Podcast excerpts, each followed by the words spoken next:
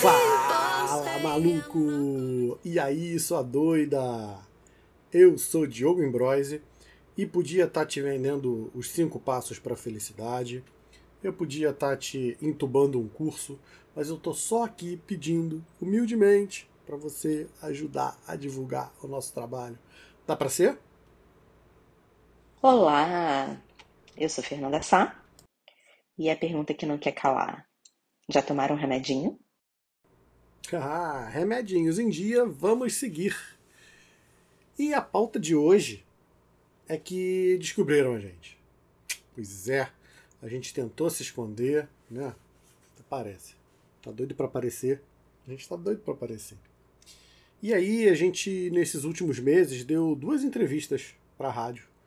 A gente queria retomar né, esses dois assuntos aí que são pertinentes para o nosso dia a dia e acrescentar alguma coisa, né? Porque o nosso tempo em rádio assim a gente está começando agora, sabe? A gente não tem um programa só nosso e tal, então por enquanto coisa pequenininha, a gente falou dentro de um, de um contexto. Então a gente vai resgatar essas entrevistas e acrescentar algumas coisinhas hoje. Vamos lá? Vamos começar então pela entrevista da doutora Fernanda, falando sobre o Covid. Solta aí.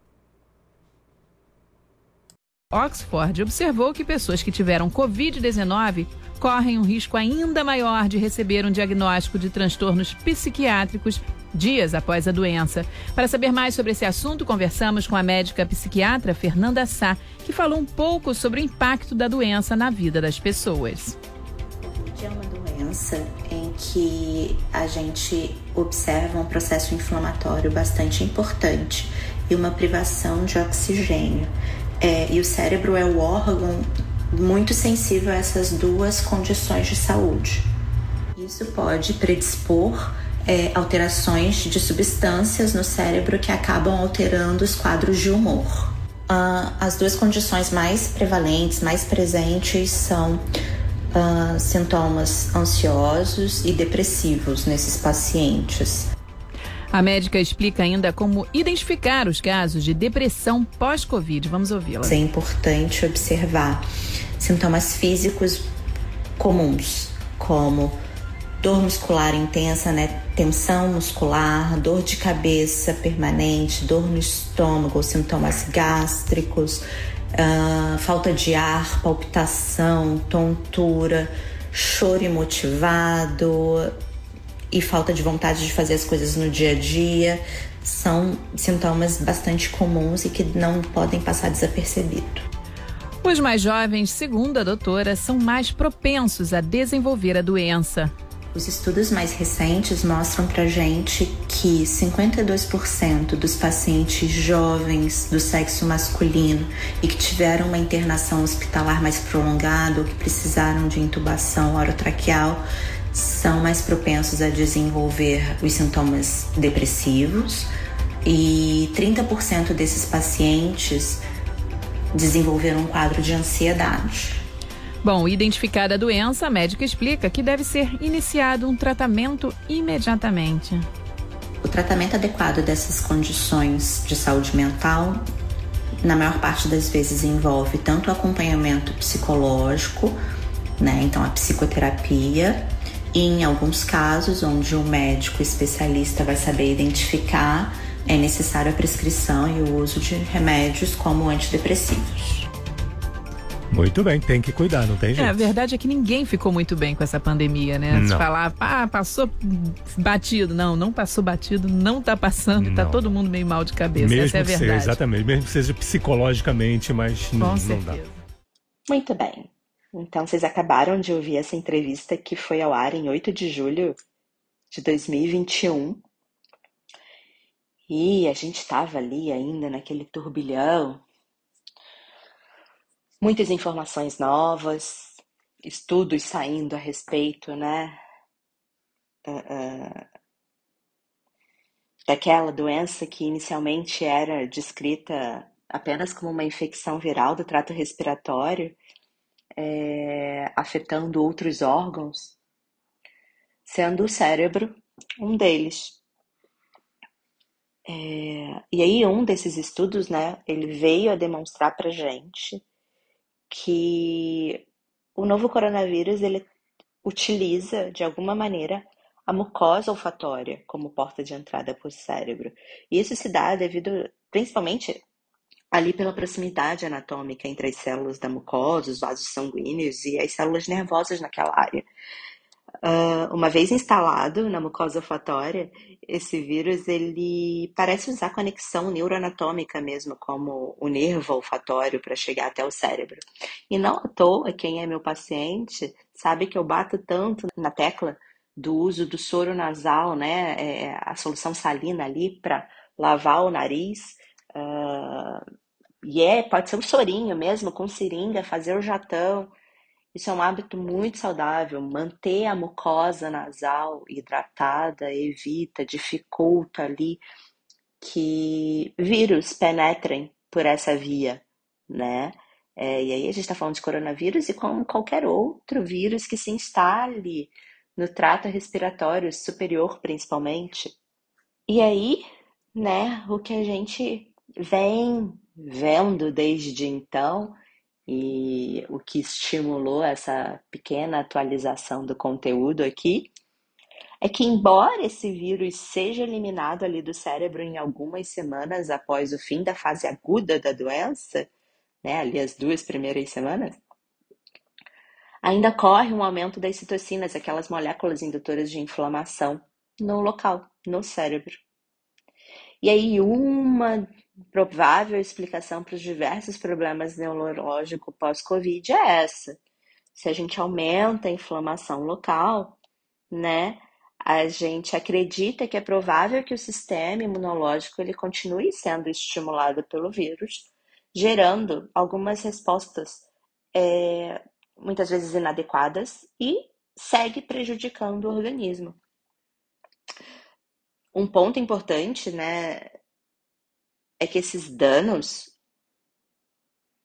hoje a gente já sabe que eles são vistos em pacientes que apresentam a forma leve da doença. Eu fui uma delas. Uh, eu me infectei bem no iníciozinho. Uh, posso dizer a data do, do teste positivo? 8 de abril de 2020, ou seja, a gente está falando aí de um ano e três meses, é isso? Abril para julho, isso, um ano e três meses uh, antes da gente começar a falar né, dessa, desse acometimento aí neurológico do vírus, da doença. Uh, e no, no meu caso, o que eu apresentei foi basicamente perda do olfato do paladar. Né? No dia anterior, assim, de testar, eu comecei com uma mucosa nasal queimando, a sensação de que eu estava inalando um produto químico. Uh, no dia seguinte, quando eu fui tomar café, eu me dei conta de que eu, eu parecia estar bebendo uma água quente. Eu falei, opa, algo não vai bem. Aí, nesse mesmo dia, eu precisei atender o, na época, diretor do hospital em que eu trabalho. E ele tinha os mesmos sintomas que eu e ele estava com teste positivo. Eu falei, ai, ai, ai, porque até então perda de olfato e paladar não era um sintoma que se falava. A gente está falando de abril de 2020. E aí, enfim, sinalizei, né, o que eu estava sentindo e fui testada também com o teste reagente. Na época a gente fazia ainda, né, os 14 dias lá de isolamento. Tive um cansaço em alguns momentos, tive alguns momentos de precisar de um pouco mais de suporte, mas de uma maneira geral, o meu quadro foi considerado um quadro leve. E a gente achava que até então que esses quadros não tinham repercussão sistêmica algum depois. A gente ainda acreditava que dano cognitivo uh, acontecia apenas na forma grave da doença. Tem um estudo que acompanhou 81 indivíduos que testaram positivo é, e que não precisaram ser hospitalizados, né? Eles foram acompanhados depois do, do teste. E mais de 50 dias após esse diagnóstico, eles ainda apresentavam alterações na estrutura do cérebro, principalmente na região associada ao trato olfatório, que é ali é essa região pertinho da mucosa olfatória, que eu falei lá em cima. Entre esses pesquisados, a gente observou que 28% desenvolveu algum grau de ansiedade, 20% de depressão, 28% teve perda da memória, 34% relatou perda da função, de funções cognitivas. Então, além de esquecimento, ter dificuldade na fala, é, dificuldade para ler, para compreender, né? Isso seriam funções cognitivas. É... E aí a gente pensa, né? O que, que é isso que a gente ainda hoje, dois anos depois, basicamente não sabe com o que está lidando. A cada momento os estudos seguem, né, acontecendo. E descobrir como o, o novo coronavírus é, é, afeta o cérebro segue sendo um desafio, tanto de nós médicos quanto do, dos muitos cientistas. A gente continua produzindo muitos artigos, muitos né, estudos a respeito dessa doença que tem aí tirado o nosso sossego. De lá para cá, digo, de quando eu dei essa entrevista em julho para cá, o que, que, mudou, né? A gente já teve a variante Delta, Ômicron, já estávamos começando a ter uma porcentagem da população vacinada. Eu que sou da área da saúde, fui vacinada bem lá no iníciozinho.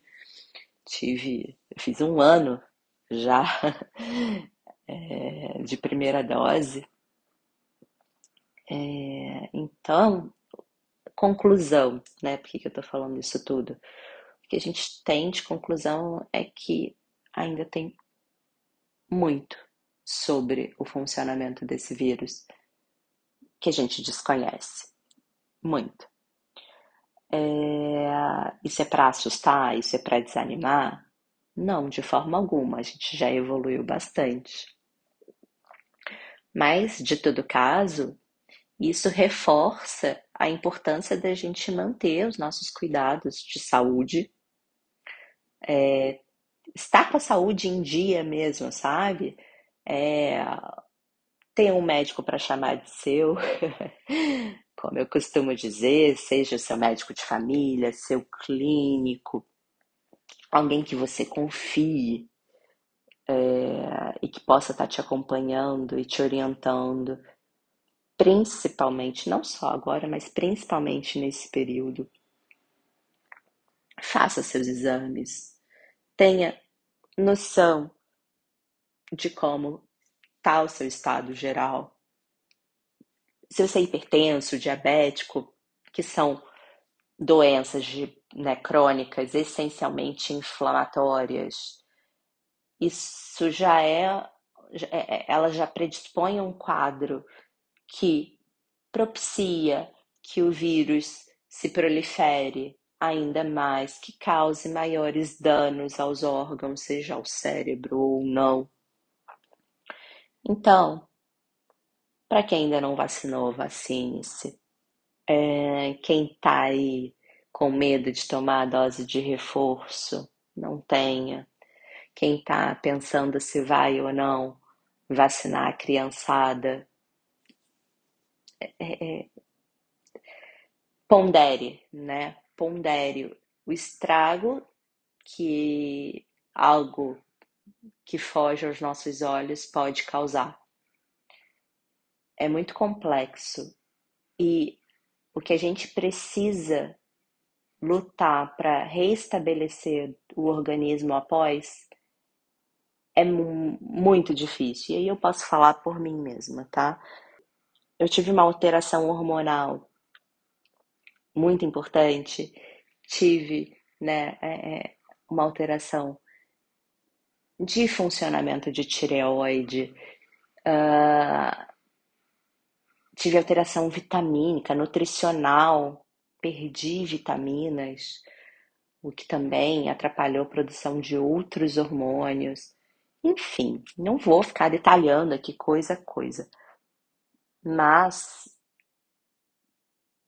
o que eu posso dizer que eu, que sou médica, que tenho maior interesse em estar saudável, ainda luto hoje, quase dois anos após o meu diagnóstico, com a bagunça que o vírus fez no meu organismo. Então, acho que é, é isso que a gente precisa ter, assim, muito claro. E aí não muda, nem depende se a gente vai se preocupar se vai infectar cérebro, coração, circulação, só a parte respiratória, né, pulmão. Independe. O corpo é um só. Então, alimentação saudável, atividade física em dia, sono de qualidade, beber muita água, isso é fundamental. Fora, claro, os, as medidas de higiene que a gente já introduziu na rotina, quem não tinha passou a ter, de lavar a mão, usar o álcool gel, né, evitar. A gente hoje já está mais flexível, mas evitar certos contatos, né, ter cuidado ao espirrar, ao tossir. E é isso, meus amores. Muito bom, Fernanda. Obrigado aí por compartilhar com a gente a tua experiência profissional e a pessoal também, né? É importante a gente atentar que é assim que se faz ciência, tá, gente? A gente tem métodos, a gente está acostumado com algumas coisas, outras são totalmente novas. Então a gente vai para a experimentação mesmo, a gente vai para o empirismo, a gente vai para tentativa e erro. É, claro, seguindo padrões, né, seguindo parâmetros que a gente já, já conhece de, de coisas similares, e assim a gente vai construindo já teve mais longe, né? A gente já teve mais longe de se livrar dessa, dessa praga aí. Ainda falta um pouco, né? Por mais que algumas pessoas estejam vivendo em negação, como se não houvesse amanhã, como se nada tivesse acontecendo. Infelizmente, né? É, quando isso acontece, todo mundo acaba sofrendo um pouco. As consequências não são só para quem está tá abusando. Mas assim é a humanidade, né? E a gente já está acostumado com isso, a gente vai passar dessa também, tá? Muito bom, beleza. Bom, emendando então, agora a gente vai colocar no ar a minha entrevista. Foi a entrevista que eu dei na Rádio Band, né? E a, a pergunta, o tema que eu levei lá para bater um papo rápido nesse dia foi se todo mundo precisa de terapia. Confere aí. São 10 e 6 no Rio de Janeiro e eu tô com essa fera aqui Diogo Imbroise. É isso mesmo? Isso mesmo. Ah, de vez em quando eu erro o nome aqui do, do, das pessoas. Ele é que é psicólogo. Eu adoro essa atividade psicólogo. O tema de hoje é todo mundo precisa de terapia? Essa é uma pergunta boa. Bom dia, Diogo. Muito bom dia, Robson. Tudo bem? Tudo bem? Tá ótimo. Melhor agora com a tua presença aqui. Ô, Diogo, me responde aí. Todo mundo precisa de terapia? Pois é, a pessoa já vai pensar que esse cara é doido. Ele vai entender o peixe dele, ele vai falar que não. Nem todo mundo precisa de terapia, não. Robson. É, nem todo mundo precisa, não? Não, nem todo mundo. É... Pensa comigo. Imagina que você resolve fazer um, uma, um exercício lá, você vai malhar na academia do prédio. Certo. E aí você faz seus exercícios e você tem um, um resultado, né? Depois de dois, três meses malhando ali. Sim. Acho que a pergunta interessante que fica é: e se você estivesse sendo acompanhado por um personal trainer, né? Como é que seria o resultado? Como é que seria essa tua performance?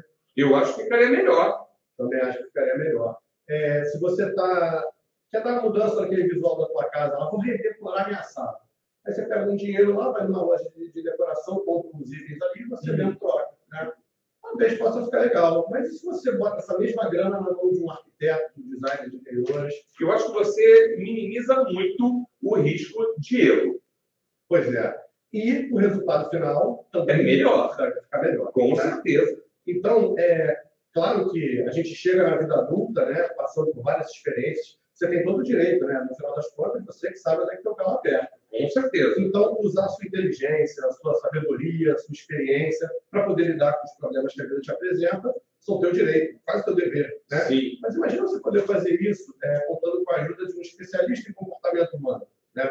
É uma pessoa que tem realmente ferramentas para lidar melhor com esses problemas, que ele está mais acostumado com esse tipo de problema específico, e que ele pode te ajudar também a, a desenvolver um repertório melhor para que você não fique de bengala né, nessa terapia pela vida também. Né? Então, é, acho que o objetivo é esse. Eu vendo peixe, mas eu vendo peixe só para quem está com fome. É, com certeza. É, você é sincero, eu, eu gosto disso, né? O, o profissional, ele, ele, quando ele é competente, ele, ele vende o peixe certo, ele, ele fala a verdade aqui, e você está falando a verdade. É. Né? Eu acho que é, é, quando se trata de psicólogo, psicoterapeuta, psiquiatra, eu sempre falo da importância de você procurar, né? Porque, às vezes, é, é, é muito difícil a pessoa que não estudou para isso, ela identificar que ela está precisando daquele profissional, né? Nem que seja é, para se abrir, para conversar de um problema, às vezes está com mudança de humor é, constantemente, às vezes está com aquela vontade de ficar dormindo o tempo todo, aquela, aqueles sintomas aí de depressão, que às vezes ela não identifica isso, não é isso? E uma pessoa que é, é, é estudou para isso, e que vivencia isso né, no, no seu dia a dia, ela fala, cara, esse cara está com depressão, não é isso? Está precisando de ajuda, exatamente. É, Robson, então eu gosto de falar assim, é, não tem, para mim, não tem uma vida é, com terapia e uma vida sem terapia, né? A verdade é antes e depois. Depois que a pessoa descobre o processo terapêutico, ela vê que não só para corrigir problemas ou para lidar com, com, esse tipo de coisa que você está falando, mas como para apontar para um bem-estar, apontar para uma qualidade de vida melhor. Né? É, aí vai ter gente que vai estar falando assim, ah, Diogo, não, mas espera aí, cara, você está dizendo que todo mundo, nem todo mundo precisa de terapia, ah, meu chefe precisa de terapia, você precisa conhecer meu chefe. Uhum. Peraí, camarada, é o seguinte, a gente faz terapia também para aprender a lidar com pessoas que precisariam fazer terapia. Eu não vou conseguir mexer em todo mundo que está lá fora, mas já pensou que você pode ter um repertório melhor? Exatamente. O entendimento melhor, né? uma maneira de lidar com o problema. Perfeito. Indo, indo dentro disso que você falou, né, é, então, tá, se nem todo mundo precisa, se meu chefe precisa, eu não posso tocar nisso, como é que eu identifico, Diogo, se eu estou precisando de terapia? A palavrinha que vai ser chave para essa, essa decisão é transtorno. Pelo seguinte, é, se alguma coisa está causando transtorno na sua vida, você pode se beneficiar de um acompanhamento terapêutico. Você, não sei se você lembra, semana passada você levantou o tema ansiedade. Você falou a palavrinha ansiedade aqui. Olha, ansiedade é uma emoção que eu e você temos, né? Ansiedade é o que faz a gente estar aqui no sabadão desse de sol, porque você gosta de trabalhar, porque eu gosto do meu trabalho. Então, a ansiedade é uma emoção que ela pode ter uma finalidade positiva. Agora, se eu estou aqui, meu coração acelera, eu não identifico nenhum perigo, mas meu coração acelera, eu começo a ficar tonto, é, eu, eu, tenho branco, eu não consigo lembrar do que eu tenho que falar. Peraí, é, isso a gente está falando de um transtorno de ansiedade. Então, é algo que está trazendo um transtorno para a sua vida, é um mau funcionamento de uma característica humana, de uma ferramenta humana. Então, pronto, aí você já sabe que. Aí identificou. Se você lava a mão três vezes antes de sair de casa, se não atrapalha seu dia, não tem problema. Agora, o tal do plaque, né, que o pessoal fala, transtorno obsessivo compulsivo. Tem pacientes que demoram 40, 50 minutos tomando banho que eles acham que não estão livres o suficiente. E aí o cara se atrasa, e aí o cara perde compromisso, aí o cara tem um problema com autoestima. Então isso traz um transtorno na vida da pessoa. Começa a atrapalhar ali a vida da pessoa, né? A pessoa tem que se tocar nisso. Tem um filme chamado Tok, ele tem a Netflix, né? E eu vejo esse filme, eu amo esse filme. Os atores trabalham muito bem, e eu indico aí as pessoas vejam. Às vezes você vai se identificar com um personagem daquele ali, né? Isso a gente tem excelentes referências aí. São temas que a gente pode desenvolver aqui, né? A gente está tá muito passando, mas eu acho que é, o recado é isso. Porra, que bacana, gente. Eu estou aqui com essa fera, doutor Diogo Imbroise, ele que é psicólogo, ele trouxe o tema aqui, uma pergunta, né? Todo mundo precisa de terapia? Eu falo sim, eu acho que todo mundo precisa de uma terapia. E você acha que não precisa. Mas marque uma consulta, bate um papo com o terapeuta, bate um papo com o psicólogo, e você com certeza vai ver que a sua qualidade de vida vai melhorar. Vezes não é para você melhorar contigo mesmo, é para você, como o doutor Diogo falou aqui, é para você saber lidar melhor com as pessoas que às vezes elas precisam de psicólogo, Mas se você não tiver blindado ali, você vai dançar, vai cair ciladas ali, não é isso, Diogo? Com certeza. O, os contatos dessa fera aqui, você pode achá-lo, segui-lo no Instagram, que é o arroba Diogo Imbroise, ou então o podcast dele, que é o vai se, vai se tratar, vai se tratar, é ótimo, .com.br. Doutor Diogo, muitíssimo obrigado pela sua presença. Um Feliz Natal para você, para toda a sua família. Muita saúde, paz e prosperidade. Eu é que agradeço a oportunidade estão dando, a simpatia do Robson e da, e da equipe. Para os ouvintes também. Né? Maravilha, com obrigado. certeza. Muitíssimo obrigado. Bandeirantes. Opa, olha aqui, viu? E aí? O que, que, vocês acharam? Diferente da Fernanda, não tem tanto tempo assim, né? Foi agora no Natal.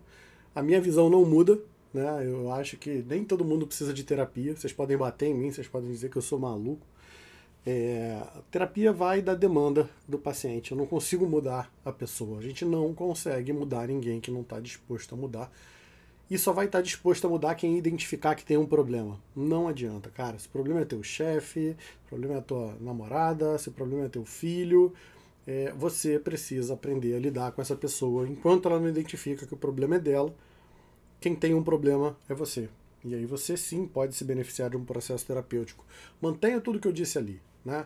A gente tem direito de tentar, a gente tem direito de errar, até porque, né, quando eu tomo uma decisão, sou eu que vou arcar com as consequências disso. Só que não, não, não precisa ficar nessa prepotência e nessa arrogância de que você pode tudo, porque você não pode tudo. Né? Você não vai ter habilidade para fazer tudo. Você pode ser uma pessoa lógica, você pode ser uma pessoa é, muito boa em matemática, mas talvez você precise de ajuda com geografia. Você pode ser muito bom em português, mas talvez você precise de ajuda com inglês. Então pode ser que você seja uma pessoa que não tem uma regulação emocional muito boa, que seja muito agressiva ou que seja muito passiva, é, que tenha problemas de se relacionar, né, problemas para se relacionar. Então é, é, o processo terapêutico pode englobar isso tudo. Vai te ajudar com autoconhecimento, vai te ajudar com tudo que vocês vêm acompanhando aqui. Né? Então essa, essa posição minha é, é bem parecida, assim, não mudou a minha visão. Se mudar, eu aviso para vocês, tá bom? É, e aí, Fernando, o que, que você achou? E essa fera aí? Todo, todo, na Band, se achando muito, né? A grande verdade é que é o que ele falou. Não tem vida com e sem terapia. É vida antes e depois da terapia. AT e DT. Porra, ter um repertório, ter ferramentas para lidar com as nossas questões do dia a dia facilita tanta coisa, deixa tanta coisa menos pesada. É... E vamos combinar? Ainda que eu entenda e concorde com o ponto dele, ah, o mundo ia ser tão melhor se todos fizessem terapia. Um dos meus sonhos de consumo. Todo mundo com um psicólogo para chamar de seu, além de um médico de família. Olha que delícia que seria. Consigo nem imaginar, tenho nem roupa para vestir no dia que isso acontecer. Ah, você não sabe o que está falando. Fernanda não joga videogame. Quem joga videogame vai me entender. Se tu usa macetinho lá para não tomar dano, para ficar com vida infinita, o jogo perde a graça. É isso aí que dá o gostinho, que dá a graça da vida. Mas enfim, vamos nessa. Muito bom. Valeu, pessoal. Programinha Pocket hoje, menorzinho, mas entregamos mais uma vez para vocês aí. Sugestões, dúvidas, continuem mandando, nós amamos vocês e não esqueçam de divulgar. Conhece alguém ali da, da daquela rede do Plim Plim? Conhece alguém da Band? Conhece alguém? É, é, conhece algum comunicador, algum influencer, alguém que vá levantar, que vá levar essa nossa voz aí para algum lugar? Dá para participar de um programa, é, trocar uma ideia, fazer uma live. Vambora, ajuda a gente pro alto e avante. Conto com vocês, hein? Um abraço. Cuidem-se. Até semana que vem.